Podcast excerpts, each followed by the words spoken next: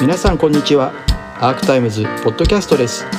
今起こっているさまざまなニュースの深い部分について専門的な知識をお持ちのゲストをお迎えして望月磯子さんと私尾形俊彦が掘り下げていきます。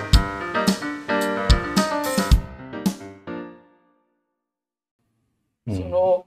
ね、日本人の劣等性っていうところ、うん、あのよくあ、ね、ご指摘,、指摘されているところだと思うんですけどそこで私も非常に印象的だったのは、うん、日本人はどの国よりも個人が弱いと。いうことをおっしゃっていてでその弱さっていうのは規範を内面化していないからだというふうにおっしゃってますよね。ね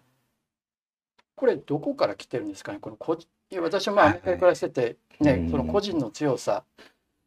ていうのが全然違うなと。あとまあプライバシーの領域の,、あの広さもアメリカの方が広いです。日本だって割と近いところでみんないろんなことを言ってきて、そんなのあなたに言われることみたいなことをすごくでも言ってくるじゃないですか。だから個人が弱いのに人のことにはコミットしていろいろ言ってくるっていうのはななんか、まあ、それは集団性にもつながるのかもしれないですけど。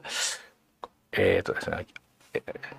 トピックいっぱいね事前に投げられてるけど、はいえー、ある程度納得できるように話すとね少し長くなるので、は い、積み残すって可能性を前提としてちょっとお話してよろしいですか？今の小田さんの質問は非常に重要なポイントなんですね。でそもそもあの文化の良し悪しとか劣等か優等かっていうことはある物差しをベースにして測るしかないですね。で僕がよく言うように日本人の劣等性は近代の物差しから測った場合のものだ。っていうことなんですね。さっきのパブリックがない所属集団にへばりつくっていうのは近代っていうその体制レジームを前提にして言うと明白な劣等性だということなんですね。でしかしあの別の物差しを立てれば別に劣等でも何でもない。そういうふうに長くやってきました。っていうことなんですね。でじゃあそれを前提にして話しますとねえっ、ー、とね新しいところから話すのはじゃあまあ古いところがいいかな。例えばねあの日本人には日本の歴史を振り返って気づくことだけどもあのジェノサイド、まあ、大殺戮への思考が、まあ、まあほぼないんですね。でもちろんねあるんですよあの信長により一向一揆に対する弾圧とかジェノサイドだったと言えると思います。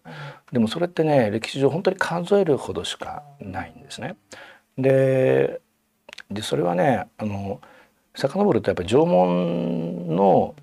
の作法だったということが分かってくる例えば春秋戦国時代って、まあ、渡来人がやってきて、まあ、今から2,000年近く前ですけどあのいわゆる弥生的なものが始まっていくわけですよね。で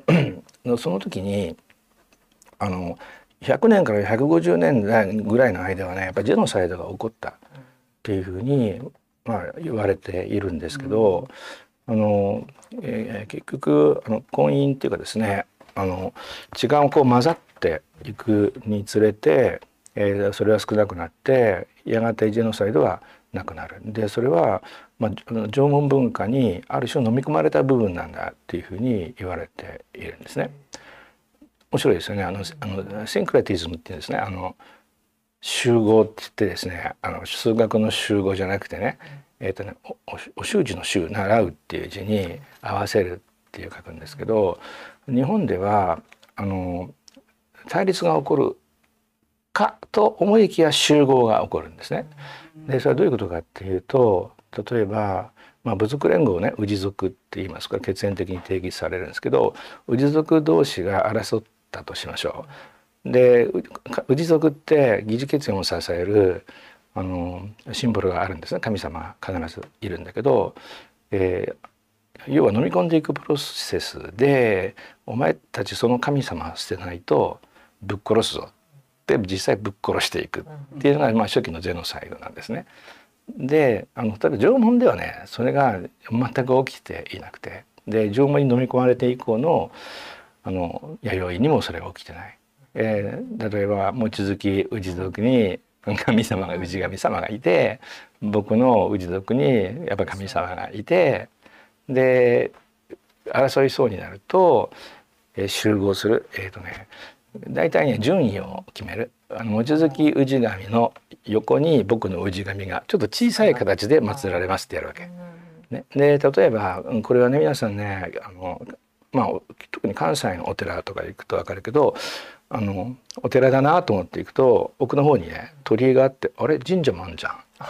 って言って鳥居くぐって先に行くとねなんかしめ縄をね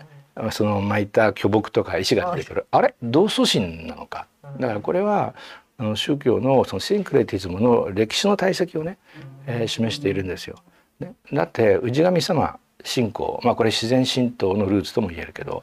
そこにねあの、まあ、国家神道的なものが入ってきたんだったら潰しゃいのに潰さない重ねるんですよね。で特に江戸時代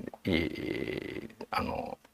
仏教が重要なんだっていうふうにされますけどでしかしお寺を潰したわけじゃあお寺あの神社を潰したわけじゃなくてやっぱその上にレイヤーを重ねるってことをやるんですよね。だからこれがあのまあ皆さんその聖徳太子の言葉として、まあ、ちょっとインチキ臭いけど和を持ってたっとしてなすたっとしたなすっていうのは、あ集合のことなんだなっていうことでご理解いただけると思うんですね。でねこれが一つの生存戦略だった。あの今はね地政学の発想があるんで僕なりに考えるとね、まあ、縄文時代って、まあ、1万年前から始まりますけど日本は今よりももっと山や森があってねで本当にあの平地っていうのは点在する中石平野だけだったんですよ。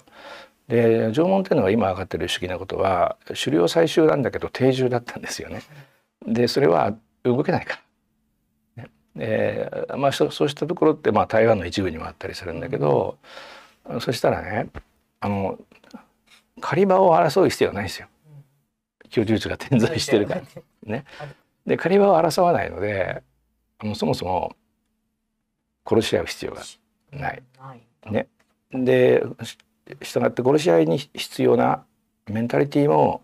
ないんですね。あの殺し合いジェノサイドがあるところではねあの僕は共同体存続規範って言いますけどこの共同体を子々孫々まで絶対に続けなきゃいけないと。そのためには共同体のためには命を捨てるぞみたいなあのマインドが必要ですよね。でまあしかしこれがない日本の場合ね共同体主義的集団主義的って言われているけどそこに存在するのはあの共同体適応規範だけなんですね。長いものに巻か巻かれるだけ。で周りがさ何か言ってたらあるいは周りがある空気感醸し出し出してたらあのそれには抗わない。ね、だから KY ってあるじゃん空気読めないとか。ね、もうもうこれはもう全くその作法があの同型的つまりアイソモルフィックに、継承されてきている規模はちっちゃくなってますよ空気を意識するべき集団としてのね。でも全く同じことはあの続いていますよねっていうふうにの、まあ、説明することができますよね。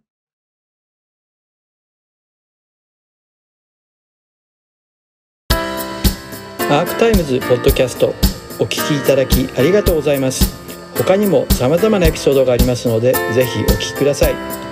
動画は YouTube 上のアークタイムズチャンネルでご覧になれます。こちらもぜひご活用ください。